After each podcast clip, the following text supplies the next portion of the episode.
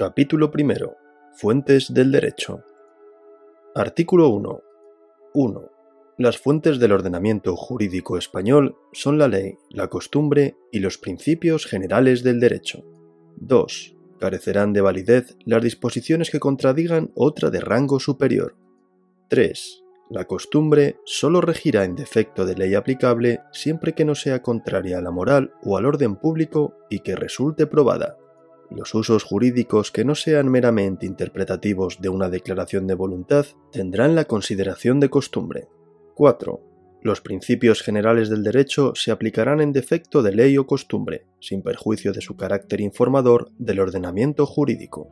5. Las normas jurídicas contenidas en los tratados internacionales no serán de aplicación directa en España en tanto no hayan pasado a formar parte del ordenamiento interno mediante su publicación íntegra en el Boletín Oficial del Estado.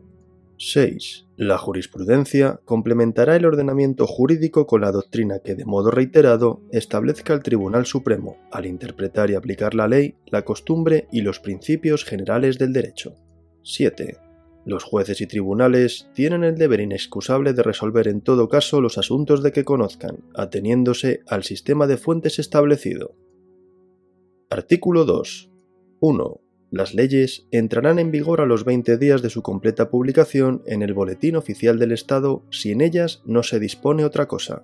2. Las leyes solo se derogan por otras posteriores. La derogación tendrá el alcance que expresamente se disponga y se extenderá siempre a todo aquello que en la ley nueva sobre la misma materia sea incompatible con la anterior. Por la simple derogación de una ley no recobran vigencia la que ésta hubiera derogado. 3. Las leyes no tendrán efecto retroactivo si no dispusieren lo contrario.